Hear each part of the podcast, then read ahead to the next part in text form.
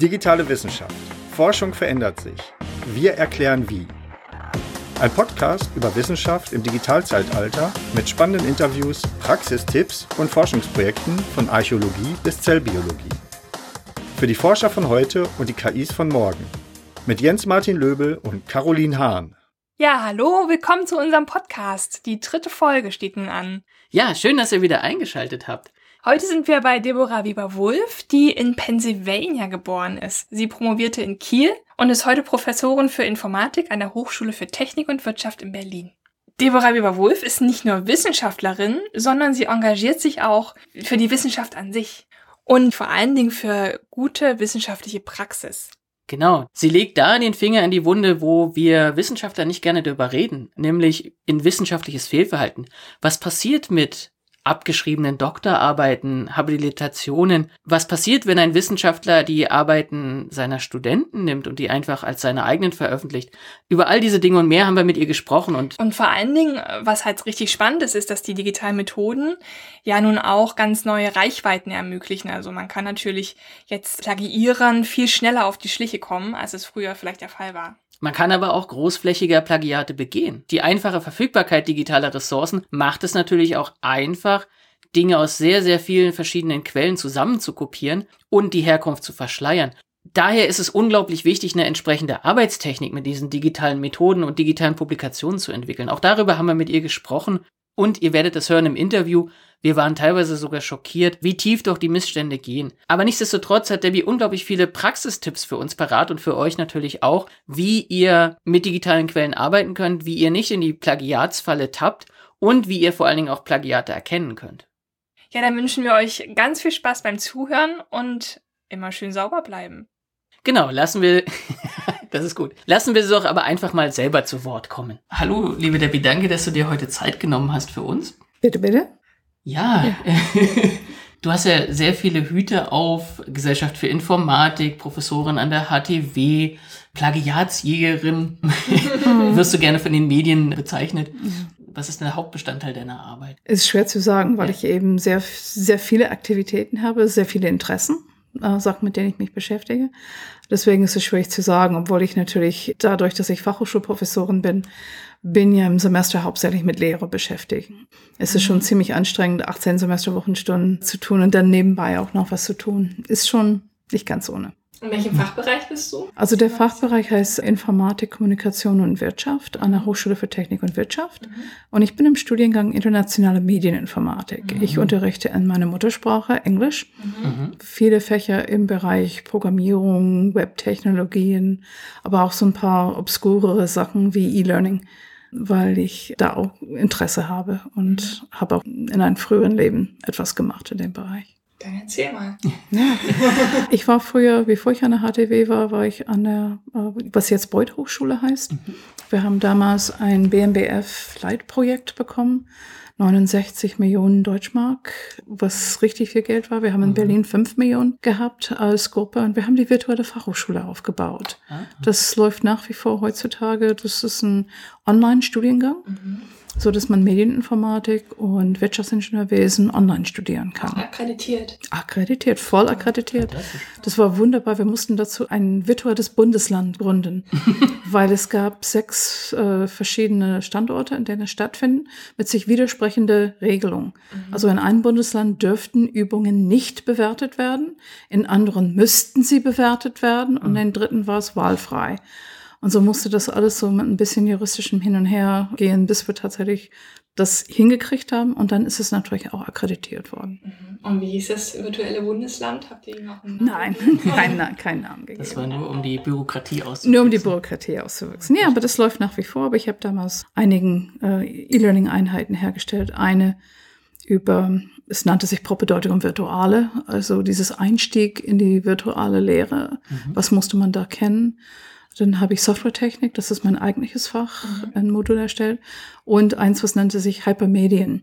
Also über diese wahnsinnig tolle moderne Sachen, inklusive diese interessante kleine Projekt Wikipedia, was natürlich, das ist völlig veraltet jetzt heutzutage, weil sich das alles so wahnsinnig schnell ge geändert hat.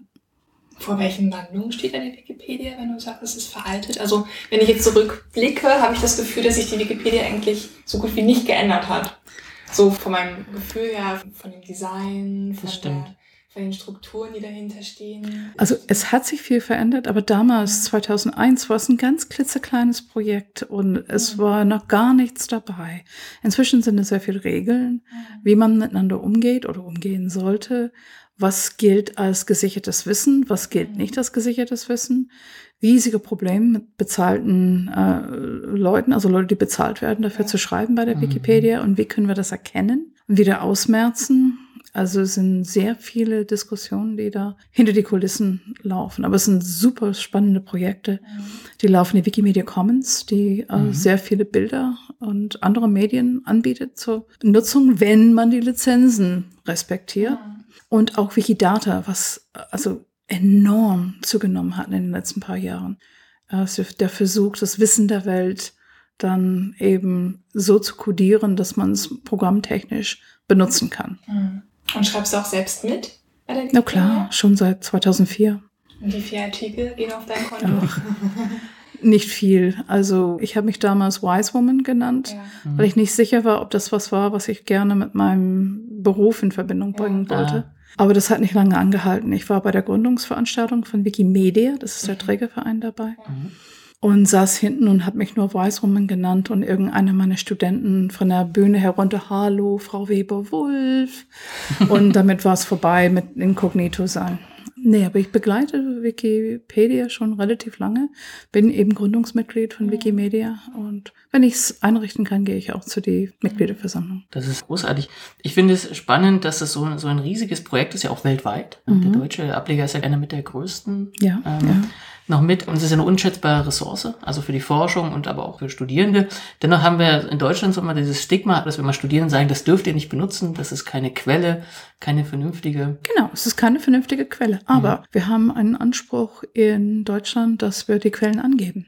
Mhm. Und deswegen ist es die erste Stelle, wo man hingeht, um sich zu informieren. Und dann scrollt man runter und da gibt es dann die ganzen Referenzen. Und die muss man sich aus einer Bibliothek besorgen oder sonst online besorgen. Was viele Studierende nicht wissen, ist, dass wenn man etwas zitieren möchte aus der Wikipedia, es geht. Es geht auf jede Seite, auf der linken Seite, Cite this page. Seite zitieren.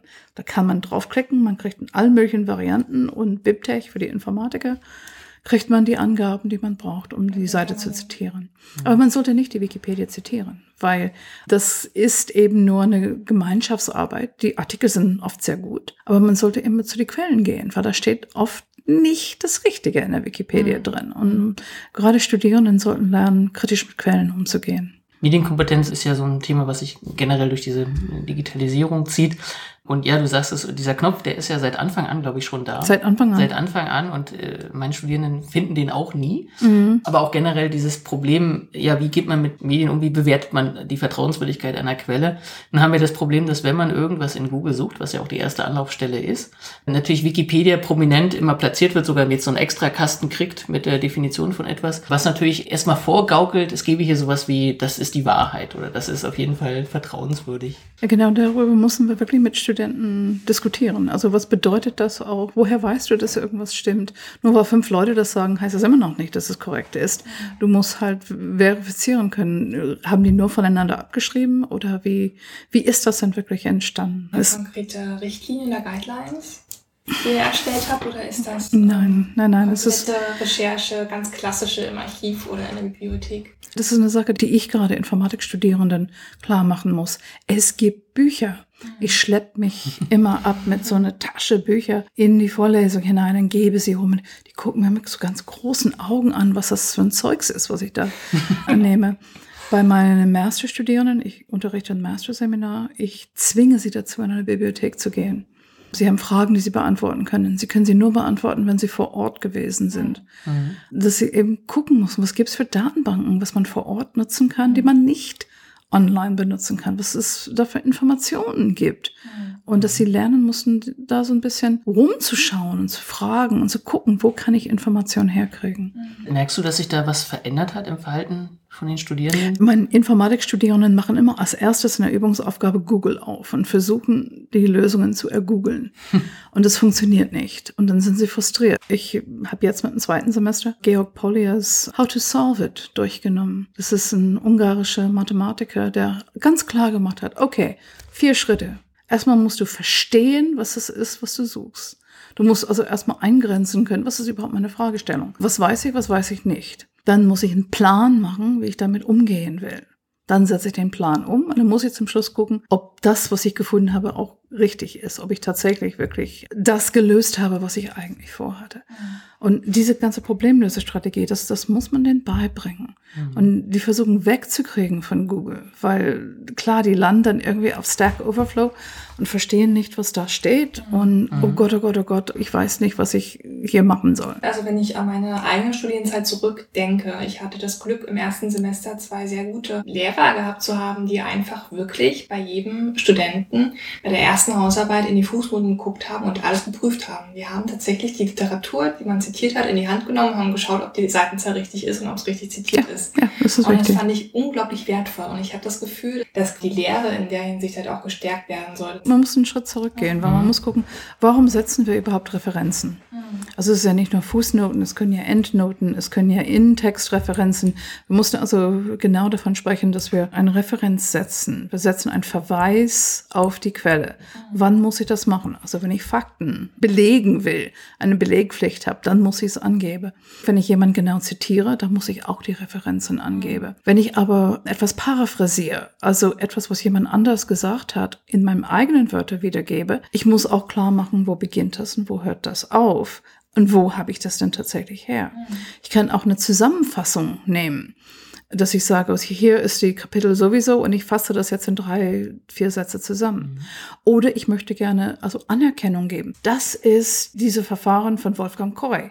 Und dann will ich sagen, das ist seine es ist nicht irgendwas, was ich mir ausgedacht mhm. habe, sondern von Wolfgang. Und wenn man erstmal versteht, warum man diese Referenzen setzt mhm. und was für mich sehr einfach ist als Informatikerin und was ich versuche in meine Workshops Leuten klarzumachen, ist, man braucht die Klammerung. Wo beginnt die Übernahme und wo endet die Übernahme? Klammer auf, Klammer zu. Und dann ein Pfeil ist der Verweis. So, der Form, oh, da gibt's ganz viele Formen. Gänsefüßchen und In-Text-Verweis, Fußnote, Endnote. Oder es gibt eingerückt. Das ist auch eine Art, der Zitat darzustellen. Oder ich beginne, wie Schmidt sagte, und dann benutze ich aus Klammer zu den Verweis. Und so kann ich immer schön einklammern, Klammer auf, Klammer zu und Pfeil, kann ich zeigen, was ist nicht von mir und was ist von mir. Das trennt sich dann viel netter. Es ist also sehr wichtig, in, gerade in so digitalen Systemen, wo man aus verschiedenen Quellen ganz einfach Dinge zusammenfügen kann, zu lernen, eigene von fremden Gedanken zu trennen. Auch im eigenen Kopf, aber eben halt auch im Text. Nun, Kau hat es auch schon angesprochen, Du bist ja viel in den Medien unterwegs und immer gern mit Plagiatsjägerin bezeichnet. Das? ich bin Wissenschaftlerin. Ja. Ich beschäftige mich mit Plagiat. Plagiate als genau, Wissenschaftlerin. Das ist halt in der typisch medienverkürzten Form. Aber wie bist du eigentlich dazu gekommen, dich mit Plagiaten zu beschäftigen? Das verdanke ich meine Studierende an der HTW Berlin. Ist das jetzt was Gutes oder Schlechtes?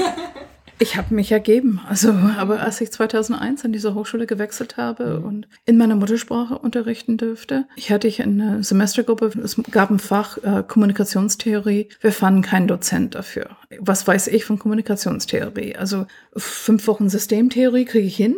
Ich habe ja Steinmüllers Buch gelesen, da lässt sich genug Material zusammenstellen. Dann habe ich die ganzen Themen mir ausgesucht, was ich gerne haben wollte. Die Studenten sollten recherchieren, Aufsätze schreiben und Vorträge halten. Dann würden wir uns alle ein bisschen schlauer nennen über Kommunikationstheorie. Und dann habe ich Aufsätze gekriegt und zufällig war ich dann krank. Ich hatte keine Stimme und hatte viel Zeit zu Hause und fange an, diese Arbeiten durchzulesen. Mein Gott, was ist das für gute wirklich sehr gute englischsprachige Aufsätze. So richtig gute Aufsätze. So Aufsätze, wo ich als Muttersprachlerin ein Wort nachschlagen muss im Wörterbuch. Okay, nee, das ist es nicht. Und ich fing an, ich habe mir fünf Arbeiten aus dem Stapel genommen und habe gegoogelt. Ja, und ich hatte zwei innerhalb von wenigen Minuten. Und dann bin ich sauer geworden und habe die Studentengruppe angefaucht und gesagt, ey, was fällt euch denn ein dazu? Das geht gar nicht. Zieht eure Arbeiten zurück und schreibt die Klausur, weil es gab immer die Auswahl, man könnte entweder eine Klausur schreiben oder einen Aufsatz schreiben. Zieht eure Arbeiten zurück und schreibt die Klausur, sonst gibt es eine 5-0 und ihr könnt nächstes Jahr wieder diesen Kurs nehmen. Und ich hatte zu der Zeitpunkt gesagt, ich habe zwei gefunden. Und dann war es dann so ein bisschen so, ich drohte an, ich gucke jetzt alle nach. Dann wollten sie wissen, wie viel hat sie gefunden. Und dann habe ich immer bekannt gegeben, jetzt habe ich fünf gefunden. Und dann waren noch mal zwei in der Sprechstunde. Es schaukelte sich so ein bisschen hin und her. Und dann zum Schluss waren auch von den 36 Arbeiten waren zwölf Plagiate. Eine immerhin hat zurückgezogen, den hatte ich nicht gefunden. Den habe ich belohnt für seine Ehrlichkeit. Eine Firma hatte irgendeinen Preis ausgeschrieben, dass man an einer Tagung teilnehmen könnte. Das habe ich ihm dann gegeben, weil ich fand das gut, dass er ehrlich war und nicht gewartet hat, bis ich ihm die Pistole auf der Brust gesetzt habe. Das scheint aber nicht das typische Verhalten zu sein von Studierenden, oder? Naja, es war eine ziemlich äh, harte Psychokrieg, was ich da mit denen geführt habe. Die kannten mich noch nicht. Das war mein erstes Semester an der HTW. Die waren unsicher, was dann da wirklich passiert. Und ich war einfach stinkig. Habe die ganzen Sommer über mich aufgeregt. Wir haben, wir haben viele Freunde, die Lehrkräfte sind in allgemeinbildende Schule oder an der Hochschule. Wie hast du das gefunden? Und ich, äh, Google? Da war dann der erste Schritt Google. Und da habe ich gemerkt, oh, viele Leute können nicht googeln. ja. Mhm. Die geben einen Begriff in Google ein, oh Gott, oh Gott, oh Gott, fünf Millionen Ergebnisse, da ist Ja. nichts bei. Mhm. Und zu lernen, aus einem Text die richtige Wörter zu selektieren. Es reichen drei bis fünf Wörter aus einem Absatz und man findet die Quelle. Google nutzt ja eine Abstandsmetrik. Es ist völlig egal, ob ich Island und Grönland oder Grönland und Island schreibe. Aber Google betrachtet die Wörter einzeln, rechnet eine Abstandsmetrik dabei und das ist, was die PageRank ausmacht. Und wenn man drei bis fünf Wörter hat, dann findet man das. Und die Leute dachten irgendwie, das wäre Zauberei oder ich hätte eine Software geschrieben oder was weiß ich. Und so habe ich angefangen, Leute zu erklären, wie findet man Plagiate. Dann habe ich einen Aufsatz in CT geschrieben darüber. Die waren auch überrascht darüber, wie kann man Plagiate finden und so. Das ging so ein bisschen dann mm, immer so durch die Presse. Und dann hatte ich meine E-Learning-Einheit zu Plagiate finden erstellt. Und alle fragten mich, welche Software sollen wir nutzen? Welche Software sollen wir nutzen? Und ich, oh Mann, ey Leute, aber okay, ich teste die mal. Hab ein paar Systeme getestet, ganz simple Tests gemacht. Und das schlug ein wie eine Bombe. Und diese Tests habe ich inzwischen so oft wiederholt. Ich habe keine Lust mehr. Alle fragen nach wie vor danach. Ich habe wirklich keine Lust mehr, weil man sieht einfach die Unzulänglichkeiten der Software in dem Bereich. Der Mensch sieht sehr schnell, wenn etwas ein Plagiat ist. Mhm. Aber Die. Software lässt sich leicht hinters Licht führen. Und es gibt auch Software-Systeme, die Studenten nutzen können, um die Software besonders gut hinters Licht zu führen. Echt? Ja, es gibt Softwares. Eine nennt sich Synonymizer. Der ersetzt der vorgegebene Prozentsatz von Wörtern im Text durch ein Synonym. Spannend. Also wirklich so ein Wettrüsten zwischen. Ja, oder es gibt andere lustige Sachen. Man ersetzt jedes zweite Leerschritt im Text mit ein weißes A. Ja. Oder man ersetzt einfach alle, es gibt Buchstaben im russischen Alphabet, im kyrillischen Alphabet, die unsere sehr ähnlich Mhm. sehen. Aber die haben eine andere Unicode. Ah, Wert. Und man ersetzt sie. Ich habe meine Masterstudenten dran gesetzt. Man kann 50 Prozent der Zeichen in einen durchschnittlichen deutschen Text, wir haben Wikipedia dazu benutzt, kann man ersetzen durch kyrillische Buchstaben. Und das verwirrt die Software ohne Ende. Also damit nichts gefunden. Aber dennoch ist ein riesiger Bedarf. Das ist offensichtlich ein ungelöstes Problem. Ich würde gerne noch mal da einen Schritt zurückgehen, weil das ja auch immer Teil der Diskussion ist. Was ist denn eigentlich ein Plagiat? Und wieso ist das überhaupt ein Problem für uns oder für die Wissenschaft? Wissenschaft lebt ja davon, dass wir sagen, wer was gemacht hat. Also wir geben unser geistiger Eigentum frei und erhalten Ruhm dafür. Wir werden bezahlt mit Ruhm. Wir sind die berühmte Wissenschaftler, der dieses oder jenes oder Das folgendes ist quasi gemacht die hat. Währung der Das ist die. Währung der Wissenschaft.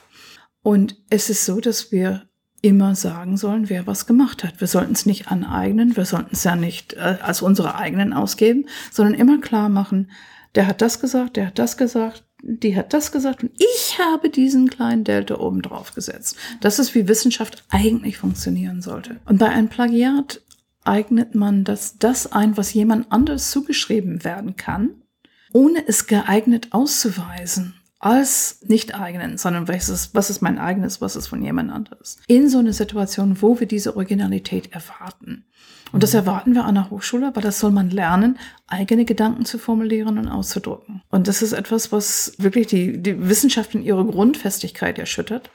Wenn wir einfach sagen, oh, ich nehme mal dieses und tu so, als ob es meins ist. Nun ist es so, dass das sind sehr viele Arten von Plagiat. Und das macht es schwierig, dann eben zu entscheiden. Und deswegen hat die Software das so schwer. Mhm. Weil wenn Sie großflächig einen Wikipedia-Artikel übernommen haben, also das sehen wir immer wieder bei Doktorarbeiten, die einfach, also eine Doktorarbeit in Medizin aus Bonn hat elf Seiten hintereinander weg, wortwörtlich, außer Wikipedia. Doktorarbeiten sind ja nicht so lang. Ja, Medizindoktorarbeiten sind nicht so. Ja, Medizindoktorarbeiten, genau. Ja. ja. Aber im Moment habe ich eins aus dem Businessbereich und da sind 40 verschiedene Wikipedia-Artikel. Mehr oder weniger wortwörtlich oh, drin. Wahnsinn. Also, das ist keine eigene Wissenschaft, was, was da betrieben wird. Und das ist halt das Problem in dieser Situation. Also man muss ganz klar stellen, wo habe ich die Sachen her? Was ist mhm. meins? Und was gehört dann eben zu anderen Leuten. Bei lange Passagen, die wortwörtlich übernommen sind, da gibt's eigentlich keine Diskussion. Da sehen wir ganz klar, dass es sich um ein Plagiat handelt. Aber als bald die Leute die Wörter umstellen, Studenten fragen in Foren nach, mhm. wie viele Wörter muss ich ändern, damit es kein Plagiat mehr ist? Das ist schon die falsche Frage. Genau die falsche Frage, weil es bleibt ein Plagiat. Mhm man hat eine Bearbeitung vorgenommen. Das ist aber kein Originalarbeit von einem selber. Und für eine Bearbeitung, das kann auch eine Urheberrechtsverletzung darstellen. Mhm. Das heißt, man muss klar darstellen, dieses kommt von diesen Personen und ich fasse zusammen, was die gesagt haben. Also man kriegt neben dem ethischen oder ideellen Problem vielleicht auch noch ein rechtliches Problem. Ja, äh, es gibt jetzt, war gerade im Tagesspiegel gestern, ein Fall von einem Steuerberater, der hat sich in Bratislava promovieren lassen und hat dazu ein paar Arbeiten aus grin.de, aus hausarbeiten.de oh, genommen, wow. die er dann zusammengestapelt hat. Und da ist der Autor von einer dieser Arbeiten, hat davon Wind bekommen. Er kann klagen. Mhm. Kein anderer kann klagen. Also eine Hochschule kann sich weigern, eine Note zu vergeben. Mhm. Aber der Urheber kann klagen gegen das. Das ist eine Urheberrechtsverletzung. Aber Plagiat ist in der Regel nicht urheberrechtlich interessant, sondern ist es an der Hochschule interessant aus Täuschungsabsicht. Man täuscht darüber, wer der Autor ist. Nun geht's aber halt weiter. Nicht nur diese Veränderungen machen Plagiate aus, sondern es ist ja auch Übersetzungen. Manche Leute meinen, eine Übersetzung reicht aus, nur man hat nicht ein Diplom in Übersetzungswissenschaft haben wollen, sondern einen in Betriebswirtschaft oder sowas. Und dann gibt es eine Art von Plagiat. Ich hätte nicht gedacht, dass es das gibt, aber es gibt es sehr häufig. Äh, das wurde von Benjamin Lahusen als Bauernopfer genannt. Mhm. Das heißt, es wird die Quelle angegeben, aber es wird nicht angegeben, wie eng dieser Text ist zu die eigentliche Quelle. Oder es wird nicht angegeben, wie umfangreich die Übernahme ist. Das heißt, eine Kleinigkeit wird ausgewiesen, das kommt aus dieser Quelle, mhm. teilweise mit Gänsefüßchen, und dann geht's munter, wortwörtlich weiter aus der Quelle. Und ich hatte nie gedacht, dass es das gibt, aber es gibt sehr häufig. Und bei sehr, sehr vielen Arbeiten haben wir genau dieses Muster gesehen, dass die Quellen angegeben sind. Man muss die nur besorgen und vergleichen mit Arbeiten, dann sieht man, wo, es Plagiat ist. Man hofft, dass man sich dann so schützt, indem man sagt, ich habe ja die Quelle angegeben. Eben. Ich habe die Quelle doch angegeben. Oder noch verschärft ist, ich habe es doch in eine Literaturliste aufgenommen. Ja, ja. Ich gucke mir die ganze Literaturliste mhm. durch, um zu sehen, wo der Beleg für diese Aussage ist. Nee, so mhm. ist es nicht. Mhm. Also es muss richtig am Ort und Stelle sein. Und durch diese ganze Vielfalt an Plagiatsarten, und das fängt noch nicht an mit den strukturellen Plagiat oder wenn man etwas, was man schon veröffentlicht hat, nochmal verwendet so eine Duplicate Publication. Das gibt's ja auch unter Wissenschaftler. Man braucht viele Veröffentlichungen, also veröffentliche meinen Aufsatz gleich viermal. Mhm. Und dann habe ich vier Veröffentlichungen und dann kriege ich mehr Geld. Das ist auch ein Plagiatsproblem, was eben weniger Studierenden betrifft als mhm. Wissenschaftler und Wissenschaftlerinnen. Gibt's denn da Zahlen? Woher? Ich meine, also Gibt es Zahlen, wie viele Studenten schon mal aus, von der Uni geflogen sind deswegen oder wie viele? Hier, in, hier in Deutschland, in Deutschland werden keine Statistiken geführt. Mhm. Also in Schweden gibt es eine zentrale äh, Hochschulwesen und die sammeln, wie viele hundert Plagiate gab es, wie viel Mal wurden irgendwelche Strafen oder Sanktionen ausgesprochen. Aber in Deutschland gibt es sowas nicht. Die Unis führen kein Buch drüber. Und wir haben keine Ahnung, wie schlimm das Problem ist. Nur das, was ich sehe, ist eben diese berühmte Spitze des Eisbergs, meiner Meinung nach. Und ich sehe viel mehr, als mir lieb ist.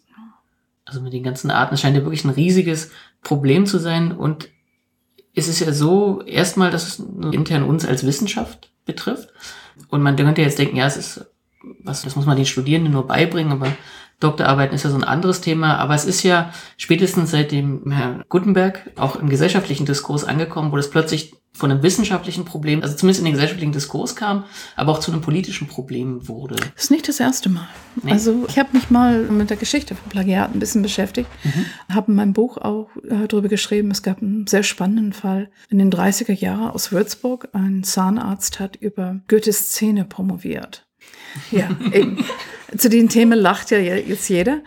Und der Begründer der Theaterwissenschaft hier in Berlin mhm. hat das entdeckt, weil das waren einfach literarische Texte, die da übernommen worden sind. Und hat das angeprangert in die Tageszeitung. Also es gab eine Riesenschlacht in den Tageszeitungen, wo also Vorwurf gegen Vorwurf. Manche haben sich dann darauf versteift, naja, wer kann schon über Goethes Szene promovieren? Und der Doktorvater hat das verteidigt. Selbstverständlich darf ein Zahnarzt über Goethes Szene promovieren.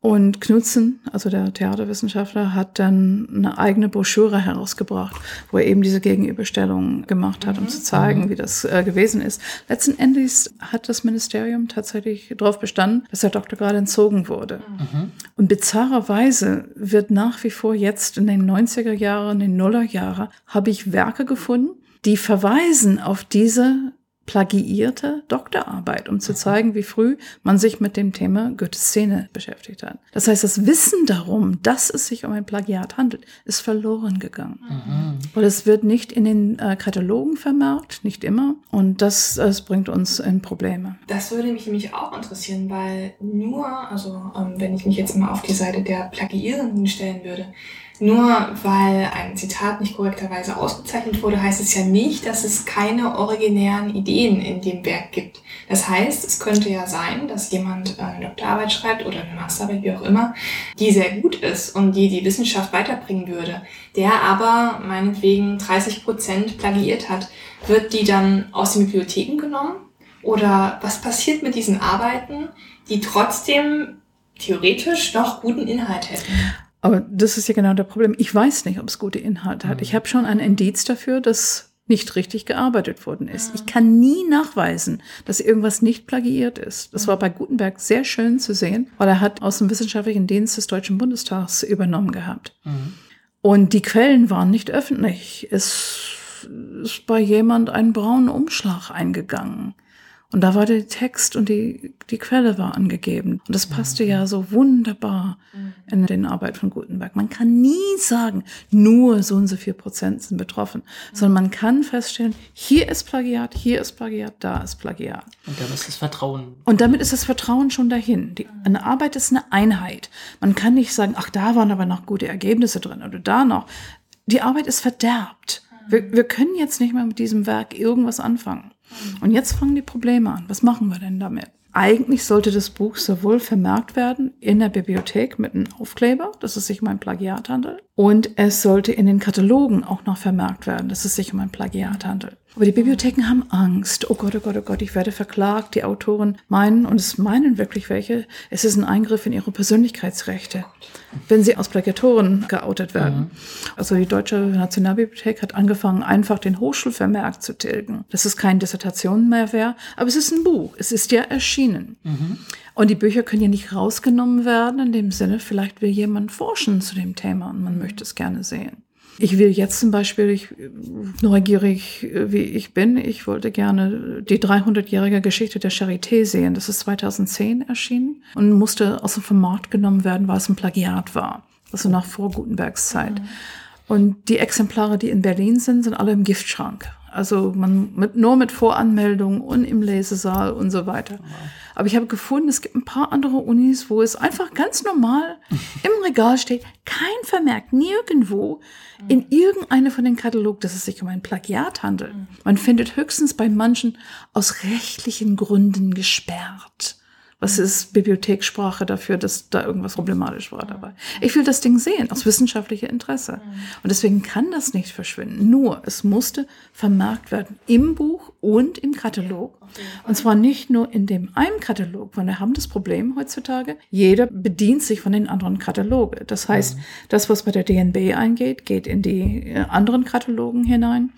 Dann haben wir die Situation, dass die Deutsche Digitale Bibliothek zum Beispiel ihre Daten dann wieder aus anderen Kataloge nehmen. Jo, was ist mit Updates? Es gibt Updates und damit muss man jetzt arbeiten. Also diese Idee der Update ist fremd, weil eigentlich soll es keine Updates geben. Ein Buch ist ja was Festes. Und deswegen fehlt komplett dieser Mechanismus, um diese Information weiter. Die, diese digitalen Mechanismen, die sind in der, in der Bibliothekswelt noch gar nicht angekommen. Doch, also, aber die Nachteile, also die Vorteile haben sie schon gesagt. Oh, wir können ja die Daten sehen.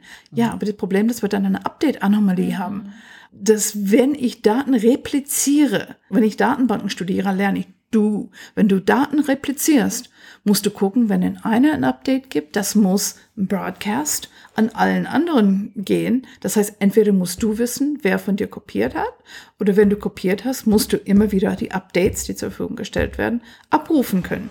Das wissen wir als Informatiker, aber das wissen eben Leute im digitalen Humanities-Bereich oft nicht, was es ihnen nicht bewusst ist. Im analogen Welt gab es dieses Problem der, der Update eigentlich nicht. Ja, das ist also eine neue Klasse von Dingen, wo die Disziplinen zusammenkommen müssen. Wie ist es denn mit dem elektronischen Publizieren, das ja auch immer prominenter und vor allen Dingen wissenschaftlich immer anerkannter wird? Denkst du, dass es eher zur Aufklärung beiträgt, wenn ich direkt in den Text vielleicht was einsetzen kann oder direkt das EPUB updaten kann oder ist es das gleiche Problem? EPUBs sind toll, weil da kann ich viel schneller und viel einfacher nach Plagiate suchen. Oder nach Wikipedia übernahmen. Wir haben feststellen hm. müssen, dass es etliche Doktorarbeiten gibt, wo sie außer Wikipedia Texte übernommen haben. Mhm. Und die haben Word benutzt. Und Word war hilfreich dabei und hat die ganze Unterstreichungen, das sind ja Links in Wikipedia, mit eingebettet im Word-Text als Links. Manche haben es nicht geschafft, die Unterstreichungen wegzukriegen. Viele schaffen die Unterstreichungen wegzukriegen, aber sie haben nicht gemerkt, dass die Links eingebettet sind im ah. PDF. Und so kann ich mir die EPUBs runterladen und einfach zum Spaß saugt doch man einmal durch die Metadaten durch und guckt, ob da irgendwelche Wikipedia-Links drin sind. Großartig. Wir haben ja schon über Software gesprochen, hat sich ein bisschen was geändert. Aber was ich so spannend fand an der Gutenberg-Affäre, war, dass ja das Internet im großen Maße genutzt wird, um das Auffinden dieser Plagiate zu koordinieren. Was hatten sich da geändert oder was können wir denn jetzt mit dem Digitalen? Ja, was sonst oft passiert. Jemand meldet ein Plagiat mhm. und man haut auf den ein. Die Uni ignoriert den. Es gab sogar jemanden, der ein Plagiat bei Gutenberg vorher gefunden hat. Mhm. Der hat seinem Doktorvater gemeldet und der sagt, um Gottes Willen, Junge, du willst ja hier fertig werden, halt den Mund. Mhm. Ja, deswegen es wird oft klein gehalten. Mhm. Man verfolgt oft ein Shoot the Messenger Politik. Und hier jetzt mit guten Plug Wiki ist dann die Möglichkeit gekommen, dass verschiedene Leute auch in der Anonymität agieren könnten und einfach Fakten dokumentieren. Keine Aussagen, du bist ein böser Mensch, sondern Seite sowieso von diesem Werk, die sind sich aber sehr ähnlich. Und einfach dokumentieren. Und dann diese Seite mit dieser Seite und diese Seite mit diesem Werk und diese mit dem. Und so könnte man darstellen, die Fakten, die Schlüsse muss ein anderer ziehen. Mhm. Und das ist ja auch bei der Arbeit bei Voniplag Wiki so, mhm. dass dokumentiert wird, wenn es so viel ist, dass man denkt, man muss das eigentlich jetzt veröffentlichen mit Namen, dann wird die Hochschule informiert mhm. und gebeten, Maßnahmen zu ergreifen. Das ist immer sehr interessant zu sehen, wie die Universitäten ah, da arbeiten. Heißt, genau, also dieses Phoniplug, was du gerade schon angesprochen hast, es ist also ein kollaborativer Verbund von Wissenschaftlern. Wissenschaftlern, Wissenschaftlerinnen, die, die quasi die Zufallsfunde dokumentieren. Ja. Und dann auch in so einer kleinen Seitenleiste die Prozentzahl des plagiierten Texts angeben, ne? dass man das auch transparent. Die Prozentzahl der dokumentierten Plagiat, mhm. weil es ist keine Software, die bestimmt, wie viel das ist, ja. sondern man benutzt verschiedene Methoden, um Quellen zu finden. Mhm. Google Books ist ein großer Freund. Es gibt viele Maßnahmen. Wenn man diesen Text eben digital hat, ist es ganz einfach. Dann kann man sogar eine Phrase oder so mal schnell googeln, um zu gucken, ob man das wiederfinden kann. Das geht dann sehr einfach. Die werden dann dokumentiert mit Links auf die einzelnen Seiten, die dokumentiert werden. Und da hilft uns das Urheberrecht natürlich, weil diese Kleinzitate müssen ausgewiesen werden. Mhm. Und deswegen muss die Name von dem Autor des Buchs angegeben werden, mhm. weil sonst wäre es ein Verstoß gegen Urheberrecht. Aber du betreibst ja so ein Plagiatsportal. Mhm. War das für dich ein Grund, sozusagen, jetzt stelle ich mal so eine Ressource online oder jetzt, jetzt baue ich das auf? Es sollte was Deutschsprachiges werden. Mhm. Das Problem ist, mir fehlt die Zeit, das zu pflegen. Mhm. Also es musste viel neue Sachen, mussten da Mhm. noch mit aufgenommen werden. Und mir fehlt wirklich einfach die Zeit, da noch neuere Sachen reinzutun. Mein E-Learning-Einheit ist uralt, also der ist schon prä-Gutenberg. Das heißt, nichts von diesen gutenbergischen Sachen sind da äh, aufzufinden. Man musste mehr Zeit haben, um sich damit beschäftigen zu können. Kann man dich auch aktiv unterstützen? Das heißt, wenn es jetzt der eine Hörerin oder Hörer gibt, die sagen, da möchte ich gerne ehrenamtlich oder möchte ich gerne Zeit investieren, Ja, gerne, sowieso bei Phoniplug Wiki ist jeder gern gesehen, der Lust hat, eben wissenschaftlich zu arbeiten. Mhm. Also es muss wirklich wissenschaftlich Mhm. dokumentiert werden, es muss gegengelesen werden. Mhm.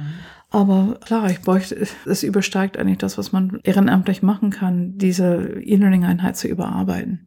Mhm. Und äh, ich habe so viele Bruchstücke hier und da.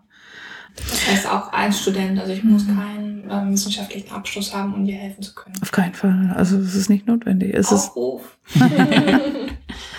Toll. Aber ich muss noch mal fragen, das sind Zufallsfunde oder gibt es da wirklich Wissenschaftler, die sagen, so, und jetzt nehme ich mir mal die Destillation von XY raus? Es gibt alles. Es gibt Zufallsfunde.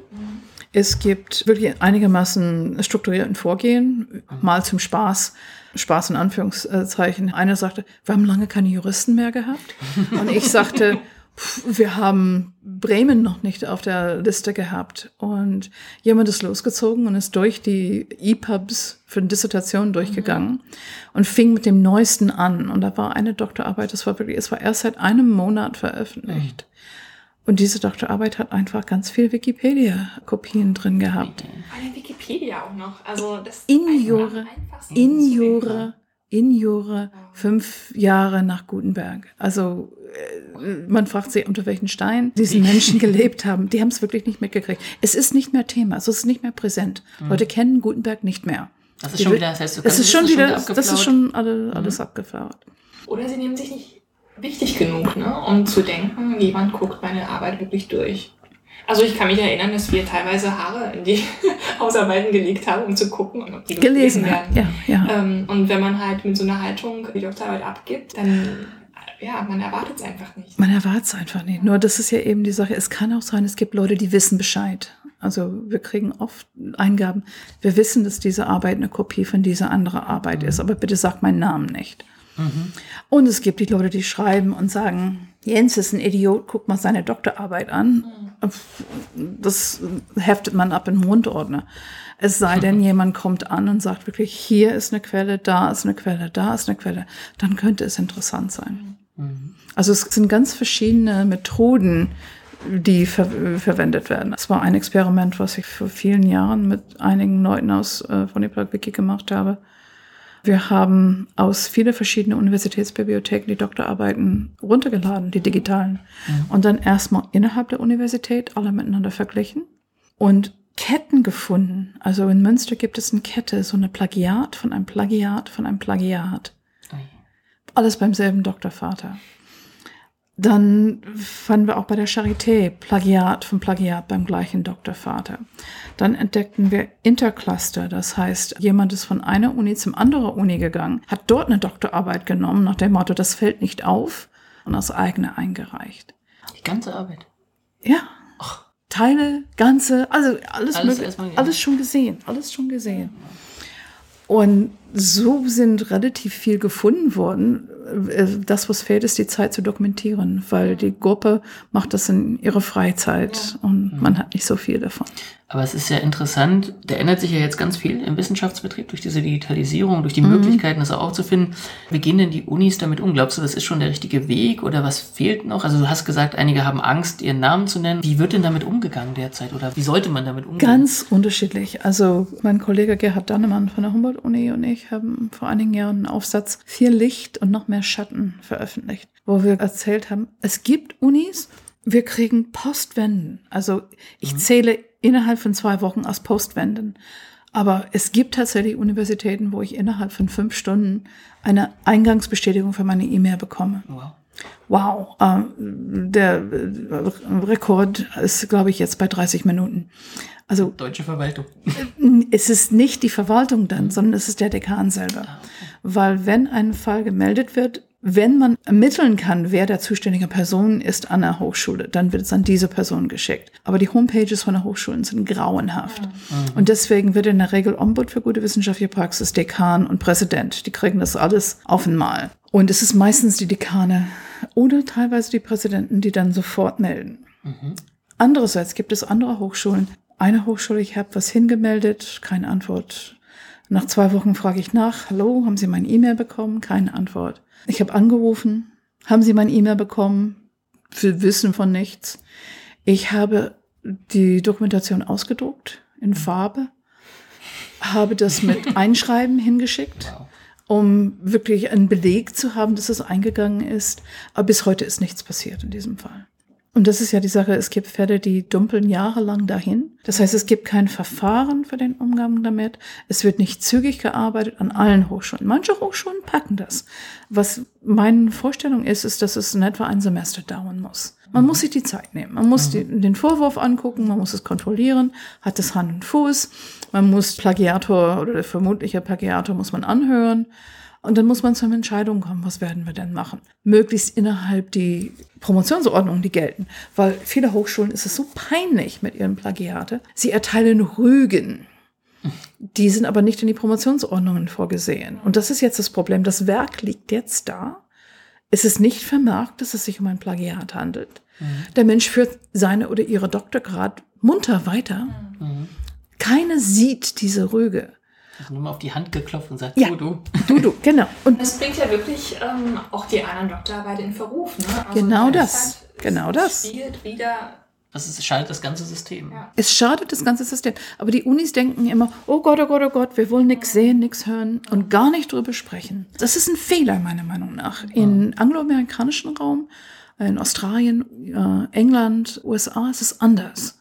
Da wird offen darüber gesprochen. Und das führt ja dazu, dass man das Gespräch führt darüber. Was ist gute wissenschaftliche Praxis? Mhm. Warum machen wir das? Und dass die Hemmschwelle einfach auch höher ist, ne? sowas mhm. zu machen. Gibt es trotzdem, aber man redet drüber. Was glaubst du, woran das liegt? Ist es an der Art, wie hier ein Promotionsverfahren geführt wird? Oder? Die Universitäten sind nach wie vor so ein bisschen ähm, kleine Königreiche. Mhm.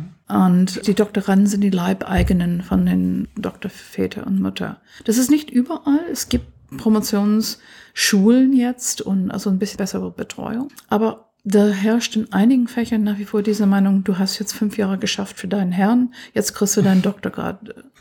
Beziehungsweise es gibt auch Leute, die unbedingt diesen Doktorgrad haben wollen, koste es, was es wolle weil sie gerne den Respekt haben möchte, den man in Deutschland jemand entgegenbringt, die den Doktorgrad hat. Und da muss eine Revolution an den Hochschulen stattfinden. Da muss es muss vor allem von oben kommen. Mhm. Die Hochschulleitungen müssen sagen zu ihren Professoren und Professorinnen, hey Leute, wir tolerieren hier kein wissenschaftliches Fehlverhalten. Aber das ist das Problem. Dort wird Fehlverhalten toleriert. Man sagt nichts ein Großteil von den Arbeiten hier bei Woniplug WG, also äh, viel mehr als Politiker und Politikerinnen, sind Wissenschaftler und Wissenschaftlerinnen. Mhm. Es gibt sogar zwei Fälle, wo sowohl Promotion als auch Habilitation wow. textuelle Übereinstimmungen aufweisen mit vorher publizierten Werken. Mhm. Wenn Leute, die als Forscher, Professoren mit Plagiate dorthin gekommen sind, mhm. die geben das weiter. Klar. Studierenden sehen, aha, der ist damit durchgekommen, der ist damit Oberarzt geworden obwohl er plagiiert hat. Ah, okay, so macht man das. Und so ist ja diese ganze Kultur entstanden. Und wir müssen gegen diese Kultur angehen. Ja, dann ist es so ein Geklüngel. Und dann will niemand dem anderen schaden, weil jeder irgendwie mit. mit und man hat Angst. Mhm. Man verliert seine Stelle, wenn man sagt. Und das passiert. Das habe ich häufiger gesehen. Oh. Jemand sagt was und dann, haha, leider konnten wir ihre Stelle nicht verlängern. Ja, wir haben hier diese ganze prekäre beschäftigten mhm. Leute in den Wissenschaften, die sich wirklich von, kennst du ja selber, ja, von Vertrag alle, zu ja. Vertrag äh, hangeln. Auch das trägt dazu bei. Und deswegen, es gibt keine einfache Lösung. Aber es muss ein Ruck durch die Wissenschaftslandschaft gehen. Mhm. Und ich sehe die nicht kommen. Mhm. Also ich sehe viel Lippenbekenntnis. Mhm. Ja, ja, ja, wir kaufen eine Software. Ja, ja, ja, ja. wir bieten unsere Doktoranden ein Seminar an. Mhm. Damit ist alles okay. Es gibt Exzellenzcluster und will ich auch eine benennen. Die mhm. TU München nimmt mhm. das wirklich ernst. Ich habe eine Workshop angeboten gehabt, eine TU München. Da waren 50 PIs anwesend, die wirklich, die selber wissen wollten, was kann ich tun, damit in meinem Labor, in meinem Forschungsgebiet sowas nicht passiert. Mhm. Da ist ein Interesse und es kommt von oben. Es wird von oben durchgegangen, hey, wir sind eine Exzellenzuniversität, wir wollen das nicht hier tolerieren. Aber bei vielen anderen Universitäten ist eben dieses, dieses fehlt ja, dieses von oben kommt, sagen, bei uns wird nicht plagiiert. Naja, und wie gesagt, auch wirklich in der wissenschaftlichen Praxis zu sehen, er guckt auch nach. Also da, wo ich was abgebe, kommt halt mal eine Rückfrage, ach, was ist denn das für ein Buch? Oder stimmt die Seitenzahl? Also ich meine jetzt wirklich in den grundständigen Studiengängen. Ja. Ich glaube, das ist so ein aktives da, Betreuungsfeld. Genau, dass man ja. sich einfach beobachtet fühlt als Student. Das ist sehr, sehr wichtig, ja. Äh, dass man zur Rechenschaft genau. gezogen wird. Das ist, ich glaube, das Betreuungsverhältnis im angelsächsischen Raum auch nochmal ein ganz anderes. Das weiß ich jetzt nicht genau, wie das ist im USA. Ich meine, es ist ja auch furchtbar teuer im USA. Ja, ja, es ist, es scheint ja tatsächlich ein richtig notwendiger Ruck zu sein. Was kann man denn Studierenden, die also völlig verunsichert sind, was sie jetzt tun können, was kannst du denen denn raten? Oder gibt es da irgendeine Seite, wo die hingehen können oder irgendwas tun können? Es ist wichtig zu lernen, also diese Ehrlichkeit an den Tag zu bringen. Und wenn man Fehler macht, wunderbar. Also ich, ich renne durchs Labor, wenn es Fehler gibt. Und so wie heute waren zwei, ah, wir haben so Fehlermeldungen in, in Eclipse. Yay, super, ich liebe Fehlermeldungen. Wir lernen aus unserer Fehlermeldung. Es gibt im deutschen Sprachraum wenig, was da wirklich hilfreich ist. Ich weiß, im angelsächsischen Raum gibt es so wunderbare kleine Studienbücher, also es gibt eine wirklich über Plagiarism, mhm. kann ich euch zeigen. Mhm. Das ist äh, ganz toll auf den Punkt gebracht. Wann muss ich referenzieren? Warum referenziere ich? Und dieses Wissen muss eigentlich in den Pro-Seminaren vermittelt werden. Es geht allerdings nicht, dass die Pro-Seminare vollgestopft werden, weil ich meine, mhm. du sagtest schon Feedback. Feedback ist wunderbar. Nur jedes Mal, wo sie noch eine reintun, noch eine rein, wenn da 100 Leute drin sind in einem Pro-Seminar, ein Dozent kann dann nicht mehr drei Arbeiten mhm. durchlesen, der wird nie fertig. Mhm. Das ist halt so ein Problem. Man braucht die Zeit, um Feedback zu geben und auch die Bereitschaft, Feedback zu geben. Ich sehe natürlich viele Kollegen und Kolleginnen, die keine Lust haben, Feedback zu geben, weil es so mühselig ist. Die lassen sich die Sachen nur kurz vorführen oder so. Also es ist kein technisches Problem, sondern halt das sind die Rahmenbedingungen. Es muss von oben kommen. Mhm. Also dieses Wille, bei uns wird kein wissenschaftliches Fehlverhalten toleriert. Wir tun das bei uns nicht, dass wir vermitteln diese Kultur nach unten. Aber auch von unten, unten muss man auch sagen, hey, wir finden das wichtig. Wir wollen das gerne lernen. Mhm. Warum ist das so? Auch beim Dozenten zu hinterfragen. Wieso kann das sein, dass Sie das veröffentlichen hier und in diesem Journal? Das ist doch derselbe Text. Mhm. Warum ist das so? Das ist gefährlich natürlich in Deutschland, solche Fragen zu stellen als Studierende. Aber man sollte den Mut haben. Du hast gesagt, es gibt keine vernünftigen Ressourcen so richtig im deutschsprachigen Raum. Jetzt haben viele Unis angefangen, für Erstsemester dieses Einführung in wissenschaftliches Arbeiten anzubieten. Jeder muss sich das erstmal selber zusammensuchen, was man denn da eigentlich lehrt in den Seminaren. Also ich habe mir jetzt aufgefallen, dass selbst bei uns an der Uni von Studiengang zu Studiengang komplett unterschiedlich ist, was da unterrichtet wird. Dabei gibt es so viele Werke über mhm. wissenschaftliches Arbeiten. Also ich, mhm. ich schwöre, das müssen Hunderte sein. Mhm die erzählen, wie wissenschaftliches Arbeiten geht. Und ich meine, das, dieses eine Grundwerk über wissenschaftliches Arbeiten von René Tyson, das ist im 18. Auflage oder so. Also das Ding gibt's schon seit langem. Mhm.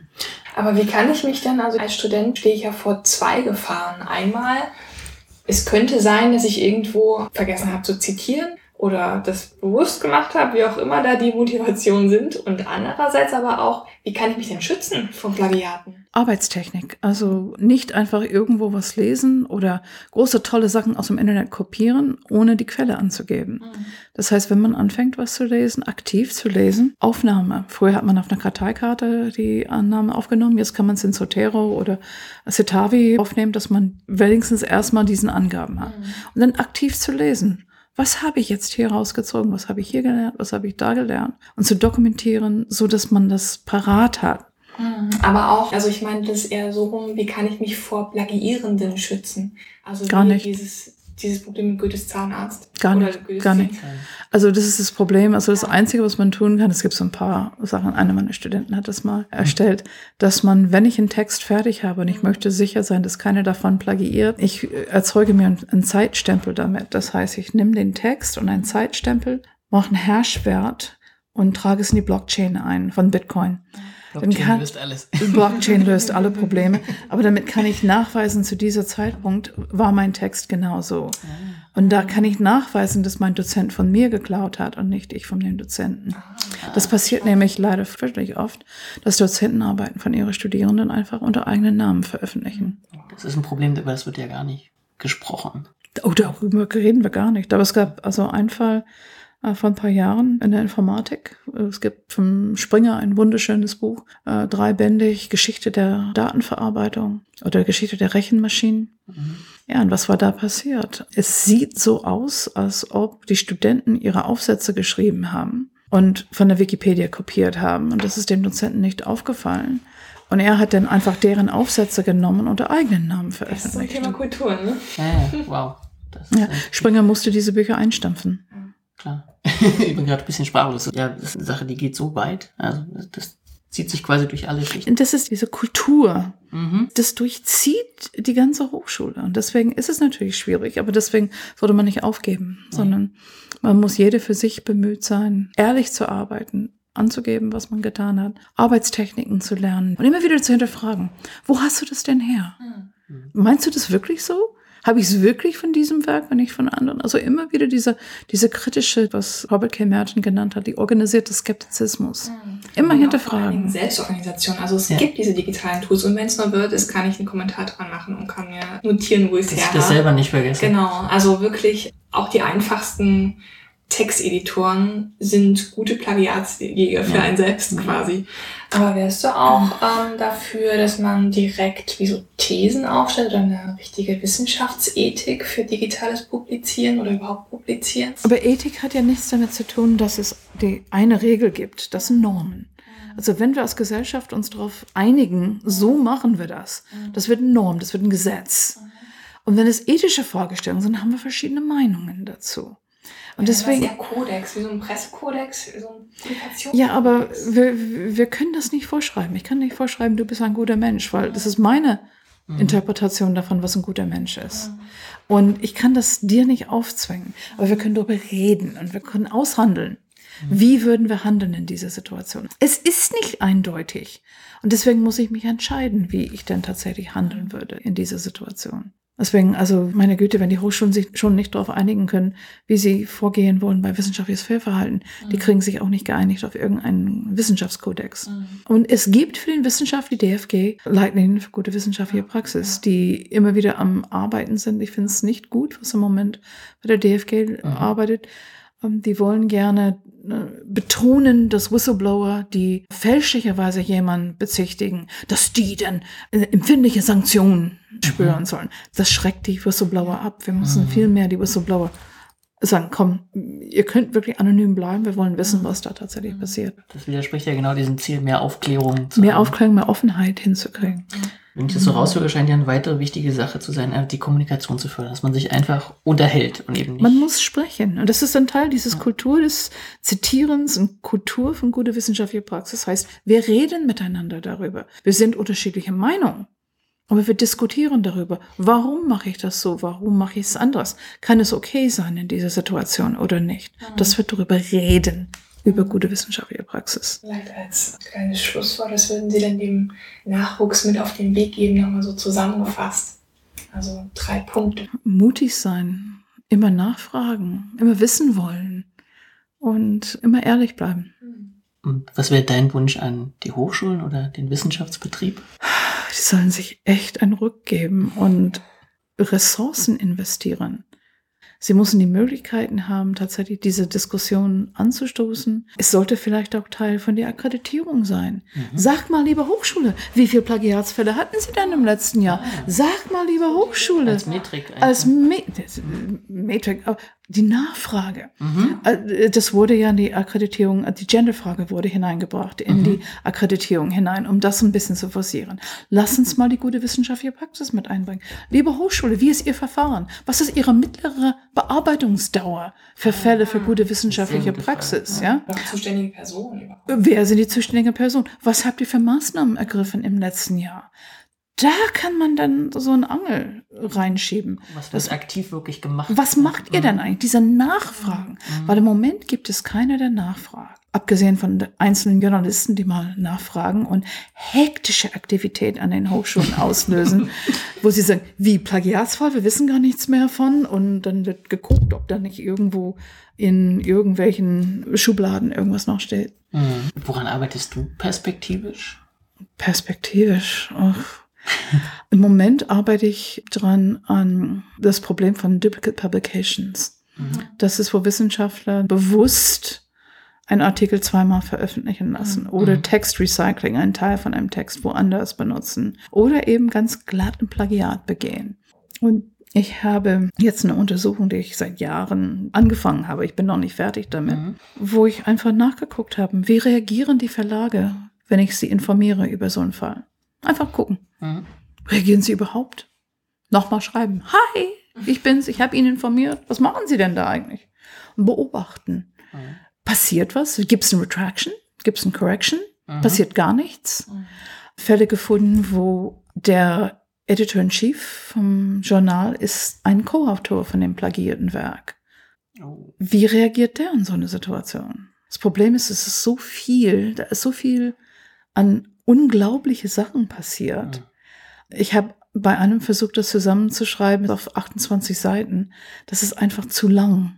Das kann man auch gar nicht mehr fassen. Sowas. Das kann man gar nicht mehr fassen. Ich habe überlegt, ob ich ein Buch schreibe dazu. Wer hat schon Lust, sich durch diesen ganzen Morast zu robben? Eigentlich habe ich da zwei Themen, über denen ich jetzt noch veröffentlichen wollte. Einmal, was ist passiert? Mhm. Nämlich teilweise gar nichts teilweise absurde Sachen. Also eine Retraction wurde in meinem Namen publiziert. Ich bin die Autorin und jetzt kriege ich ganz viel Spam zu diesem Thema. Es ist unheimlich lustig. Lustig oder traurig. Die andere Seite, was bedeutet es, wenn ein Aufsatz korrigiert wird oder es eine Retraction gibt? Mhm. Wir sind eine digitale Welt. Cool, die Dinge sind alle draußen. Aber jetzt ist das Problem. Früher haben Leute Zeitschriften abonniert und gelesen. Mhm. Immer durchgeblättert. Oh, interessant, lese ich. Jetzt nutzen Leute Suchmaschinen. Und die landen irgendwie auf eine Seite und die haben keine Ahnung, was ist die Reputation von diesem Journal? Ist es ein gutes Journal oder ein schlechtes Journal? Mhm. Gab es Peer Review wirklich für diesen Aufsatz? Ich sehe nur diesen Aufsatz und ich benutze den jetzt. Wenn es aber eine Retraction gibt, es musste eigentlich passieren, dass ein Retraction Notice publiziert wird, dass der Artikel markiert wird. Es kann nicht mhm. weggenommen werden oder was wir auch gesehen haben, ersetzt werden durch ein anderes. Es muss markiert werden, dass es retracted ist. Das muss in den ganzen Indizes. Es ist das gleiche Problem wie die Deutsche Digitale mhm. Bibliothek. Die Indizes wie PubMed und, und ähm, Scopus und, und all diesen anderen äh, Datenbanken, die mussten auch die Informationen mitkriegen, dass es sich nicht mehr um eine richtige Arbeit, sondern Plagiat handelt oder eine typical publication. So dass wenn ich dahin lande, ich weiß, oh, da ist ein Problem mit dieser Arbeit. Ja, und das ist, da könnten wir ja noch zwei Stunden drüber diskutieren, ja. über diesen Bereich. Du hast uns schon ganz, ganz viel Zeit geopfert. Vielen, ja. vielen lieben Dank. Ich glaube, das, das ist auch super ein, interessant. super interessant. Ja, genau. Dann noch einen schönen Abend und vielen Dank, dass wir bei dir sein Ja, vielen lieben Dank. Bitteschön. Tschüss dann. Ciao. Ciao. Wow. Ja, das war wirklich viel Information in kurzer Zeit. Wir haben euch das alles wieder verlinkt. Die ganzen Bücher, die uns Deborah empfohlen hat, die ganzen Online-Quellen und ihr könnt natürlich auf ihr Plagiatsportal gehen. Auch das findet ihr alles wieder online zusammen mit den Folgennotizen. Und das Transkript gibt's natürlich auch. Ja, bleibt kritisch, schaut selber nach, guckt euch vor allen Dingen die Quellen an. Wenn dort irgendwo ein Link genannt ist, schlagt doch selber mal in dem Buch nach oder besorgt es euch online. Bei Google Book geht das ja ganz einfach und schaut nach, ob das da wirklich so steht. Und wenn ihr doch was findet, dann könnt ihr immer gerne bei Froniplug mitmachen und euren ersten Eintrag starten. Das kommt ja auch eurer eigenen Reputation zugute, wenn wir alle Wert auf eine gute wissenschaftliche Praxis legen. Wissenschaft lebt davon, dass wir wissen, wer was gemacht hat und dass wir es nachvollziehen können. Nun aber genug der ernsten Worte. Wir freuen uns über jegliches Feedback. Schreibt uns gerne auf der Website, hinterlasst einen Kommentar zu dem Beitrag. Ihr seid noch ganz schön faul auf unserer Seite, muss ich jetzt mal sagen. Ruhig ein bisschen mehr kommentieren. Wir freuen uns über jedes Feedback. Wenn ihr uns mal helfen wollt, die Audioqualität ein bisschen zu verbessern, dann könnt ihr uns auch gerne unter patreon.com-digiwissen einen kleinen Beitrag spenden. Das nächste Mal gehen wir zurück in die Geisteswissenschaft. Zu Fotis Janides, der Professor in Würzburg ist und uns über Autorenstile was erzählen wird. Ja, das kann man nämlich inzwischen mit digitalen Methoden auch wunderbar vergleichen und auswerten. Also vielen, vielen Dank fürs Zuhören. In diesem Sinne wünschen wir euch ein paar sonnige Wochen und hören uns zur nächsten Folge. Tschüss. Ciao. Das war Digitale Wissenschaft. Weitere Informationen und Links sowie Diskussionsmöglichkeiten zum Podcast findet ihr auf unserer Webseite digitale-wissenschaft.de. Dort gibt es auch unseren Wissensblog, in dem wir über Tools, Software und hilfreiche Methoden der digitalen Forschung informieren. Wenn euch die Sendung gefallen hat, könnt ihr uns gerne auf der Crowdfunding-Plattform patreon.com/digiwissen unterstützen. Unser Titellied lautet Epic Song und ist von Boxcat Games. Wir bedanken uns bei allen Zuhörern und freuen uns schon auf das nächste Mal.